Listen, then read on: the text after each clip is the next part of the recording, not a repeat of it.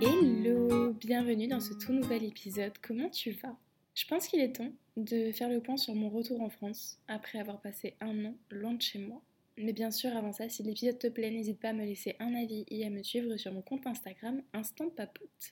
Je vais te faire un petit récap si jamais tu es tout nouveau sur ce podcast. Je m'appelle Manon, j'ai 24 ans et j'ai passé un an en Australie et je viens tout juste de rentrer en France. Je suis rentrée il y a un mois et demi, il faut que tu saches qu'au moment où euh, j'étais en Australie, vers la fin, je m'étais vraiment trouvé une petite routine parce que je suis partie avec mon copain. On a un petit peu bougé quand même dans l'Australie et il s'avère qu'on est resté quand même 5 mois dans la même ville. Et après justement avoir travaillé en ferme pendant 4 mois, on est retourné dans euh, la petite ville dans laquelle on avait vécu 3 mois avant. Et cette petite ville s'appelle Busselton. C'est une petite ville près de la mer.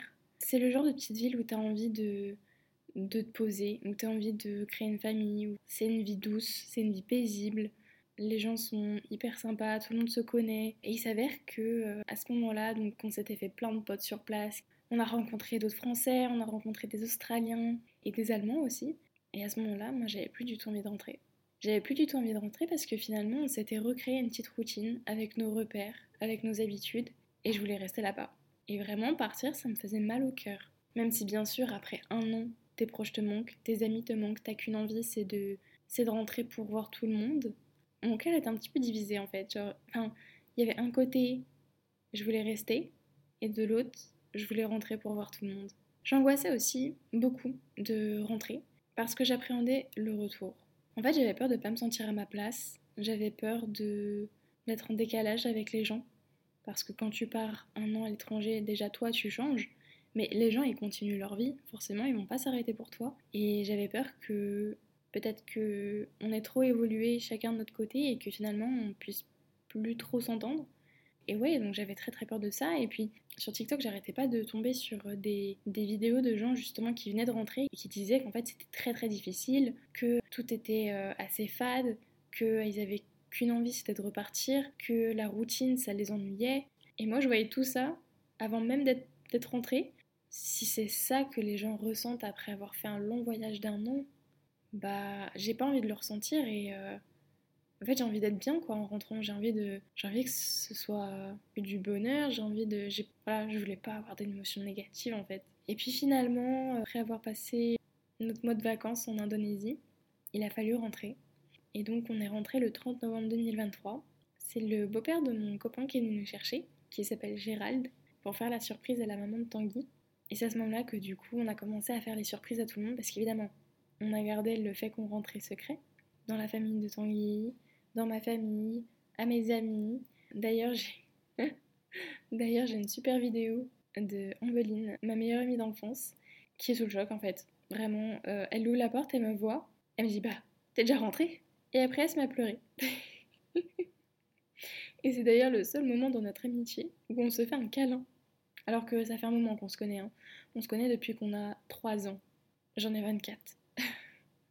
Mais comme on n'est pas du genre tactile toutes les deux, ben, c'était vraiment très, euh, très soudain et ça m'a fait tellement plaisir de, de, la revoir, de voir à, à, quel point elle a évolué en un an, parce qu'il s'est passé plein de choses dans sa vie. Mais ça fera l'objet d'un prochain épisode, parce que je compte bien te la présenter. Mais ça m'a fait trop plaisir de voir que elle était autant touchée de me revoir, qu'elle était autant touchée de, de ces retrouvailles en fait.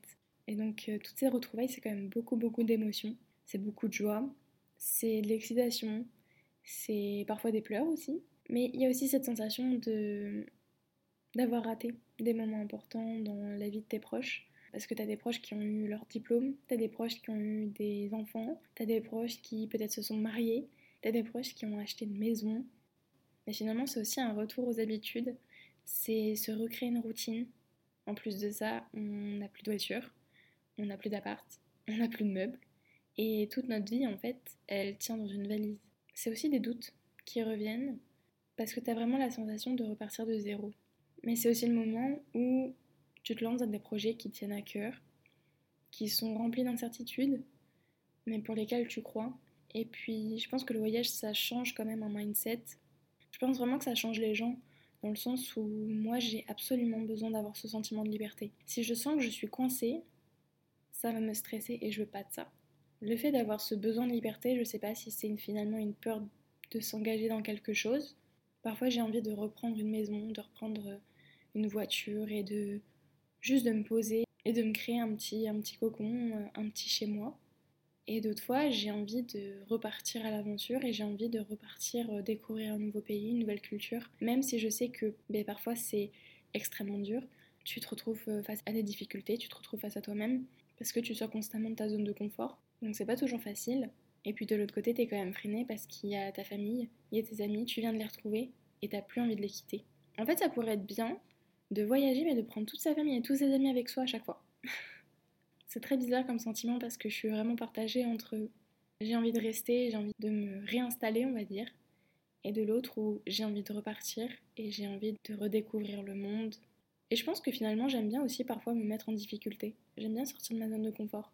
Parce que quand tu arrives dans un pays que tu ne parles qu'à moitié la langue, que tu dois te débrouiller tout seul, bon, moi pour le coup, j'ai la chance que j'étais pas toute seule, j'étais avec mon copain.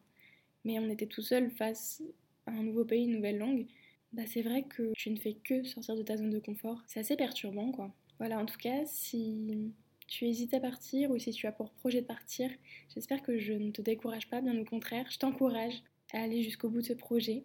Simplement, tous les retours à la maison ne sont pas tous les mêmes. Finalement, j'ai vécu le mien très sereinement et j'en suis très contente. Peut-être aussi parce que je m'étais préparée à me sentir mal, mais en fait non, je pense qu'après, ça appartient à chacun. C'est chacun sa personnalité, chacun son ressenti. Mais en tout cas, ça, c'était mon ressenti, c'est mon vécu. Et je suis très contente d'avoir pu vivre ça pendant un an. Ça me fait beaucoup de bien d'être rentrée. J'en avais besoin. Ça m'émeut un petit peu. Voilà, j'ai les larmes aux yeux. Parce que ça a été une année euh, vraiment riche en émotions, riche en apprentissage, riche en rencontres. Et finalement, je repars avec pas grand chose de côté, mais je repars euh, riche dans le cœur. Et je pense que je pense que c'est le plus important. J'espère que cet épisode t'aura plu. N'hésite pas à mettre un avis et 5 étoiles au podcast. Ça me ferait très plaisir et ça l'aide à se développer. Bisous